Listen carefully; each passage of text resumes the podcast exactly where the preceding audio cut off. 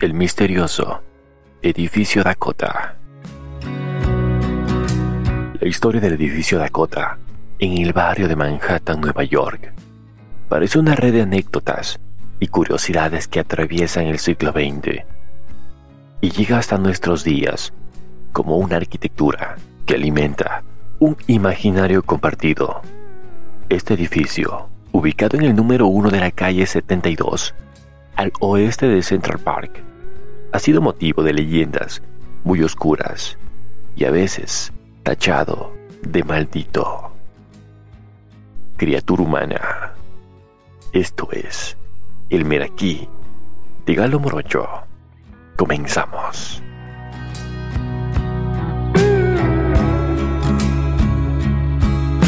El edificio es obra del arquitecto Henry Hardenberg, también autor del emblemático Hotel Plaza, ambos de estilo renacentista alemán, con mezclas de la Francia del siglo XIX. Se construyó entre los años 1880 y 1884. Edward Clark, fundador de la empresa de máquinas de coser Singer, fue el que encargó la construcción del edificio. Quería crear 60 apartamentos que cuenten con buhardillas, balcones y balaustradas, y de 4 a 20 habitaciones, ninguno igual al otro, a los que el servicio accedía por escaleras y ascensores situados en las esquinas del edificio. Incluso se ha dicho que los suelos de la vivienda de Clark estaban hechos de plata esterlina. Por mala fortuna, Edward Clark nunca llegó a vivir en él con su familia, ya que falleció en 1882. Ningún apartamento se diseñó de igual manera. Aún así, todos ellos tienen techos altos y se utilizaron materiales suelos de mármol, caoba y cerezo. Eso sí, existe la prohibición expresa de que los inquilinos y propietarios tienen prohibido eliminar las puertas originales y los mantos de las chimeneas. Pueden quitarlas pero guardarlas en un lugar especial habilitado para ello. Existen dos suposiciones sobre el origen de su nombre Dakota. Una de ellas cuenta que cuando se construyó esta zona de Manhattan, el Upper West Side estaba tan poco habitada que se consideraba tan remota como el territorio Dakota. Aunque también se asegura que el fundador sentía admiración por este territorio de Estados Unidos. Aunque lo curioso es que cuando la zona de Manhattan comenzó su expansión hacia el norte. El precio de las propiedades se dispararon y el edificio adquirió cierta exclusividad que ha conservado desde entonces, sobre todo desde que el New York Times publicara un artículo sobre el edificio, hecho que provocó que se alquilara completamente y que durante 45 años no hubiera ningún apartamento disponible. Aparte de su estilo, algo que llama mucho la atención es que dispone de calefacción central, generador de electricidad propio, que impide que los inquilinos se queden sin luz durante apagones, zona de juegos y gimnasio. Quizás algo habitual hoy en día, pero no para su época. Y algo curioso, el edificio no dispone de escaleras de incendios, y fue así de forma deliberada, ya que en su lugar se utilizaron ladrillos ignifugos que insonorizaban el edificio y lo hacían a prueba de fuego. En la entrada del edificio destaca su enorme arcada que cuenta con una puerta de carruajes lo suficiente grande para que pudieran pasar los coches de caballos, permitiendo a los pasajeros apiarse mientras se resguardaban de las inclemencias del tiempo. Desde los establos del Dakota de la calle 72 y desde los Amsterdam Street, unos ascensores subían los carruajes a las plantas superiores. El establo de Dakota siguió en funcionamiento como garaje hasta febrero de 2007. A pesar de que el edificio siempre ha estado completo y al alquilar tenía un precio razonable, y después de la Segunda Guerra Mundial, el alquiler comenzó a ser regulado por el Estado, convirtiéndolo en el lugar perfecto para artistas. Aquí han vivido Judy Garland, Leonard Bernstein, Boris Crawford, Laure Barcar, Roberta Flack y entre varias personas más. Involuntariamente, el edificio Dakota ha sido escenario de dos de los sucesos más trágicos de la historia.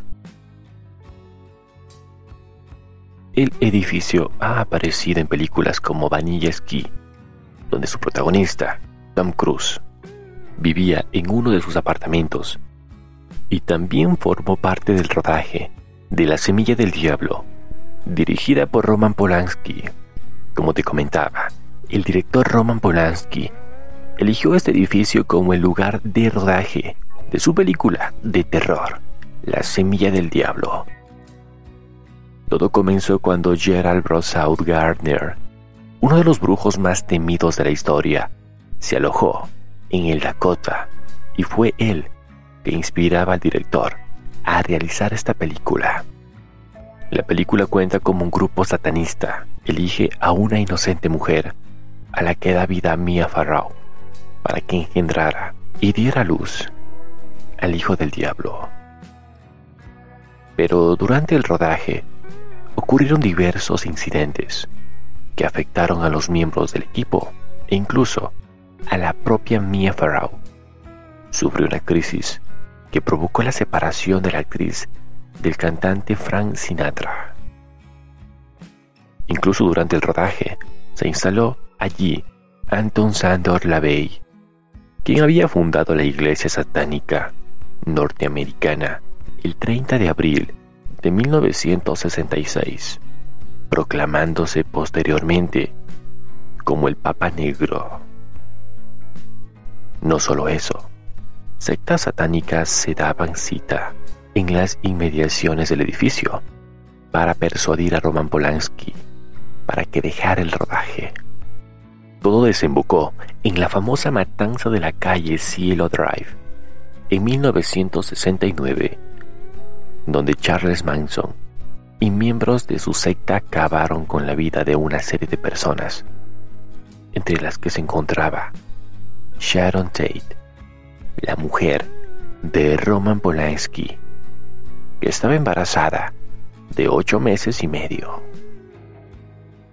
Antes de todo eso, a finales del siglo XIX, surgieron leyendas que aseguraban que en el edificio habitaba un fantasma que lloraba continuamente entre sus paredes. A principios del siglo XX, se alojó a Leicester Crowley, un mago de magia negra, del que se dice que habría realizado rituales en el lugar. Pero no todo acabó aquí. Probablemente el hecho por el cual el edificio Dakota se ha conocido mundialmente es porque justo en la puerta del complejo, John Lennon fue asesinado. El vidente Alex Tonaus se encontraba en los despachos de la American Society frente al edificio Dakota cuando hizo una increíble predicción ante las cámaras del programa televisivo Fenómenos Inexplicables el 5 de diciembre de 1980, una estrella célebre del mundo del rock va a morir de forma insólita. Y digo insólita porque habrá algo extraño en esa muerte que afectará a miles de personas por la gran popularidad de la víctima, mencionó Alex Tonaus. John Lennon, su esposa Yoko Ono y su hijo Sin se habían mudado al edificio Dakota en 1973. La desgracia llegaría el 8 de diciembre de 1980 por la mañana, cuando John Lennon le firmó un autógrafo a Mark David Chapman, el fanático que esa misma tarde lo asesinaría a sangre fría con cinco disparos en la entrada de Dakota. Chapman estaba armado con una pistola de 38 milímetros y poseía un ejemplar del libro del guardián en el cementerio de J. de Salinger. A pesar de lo sucedido, Yoko Ono sigue viviendo en el mismo apartamento del edificio Dakota que compartía con su marido. Incluso ha asegurado en algunas ocasiones que ha visto el fantasma del músico que le dice, no tengas miedo, todavía estoy contigo. También hay una leyenda que dice que bajo el suelo de su salón hay escondidos 30 mil dólares, aunque los dueños del lugar se niegan a destrozar el suelo para comprobar si es cierto o no.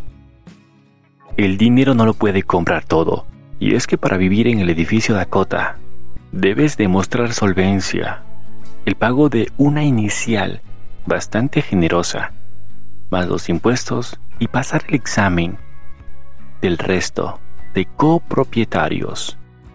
Muchos famosos ya han sido rechazados, como fue el caso de Madonna, Alex Rodríguez, marido de Jennifer López, Antonio Banderas y Melanie Griffith, o Billy Joel.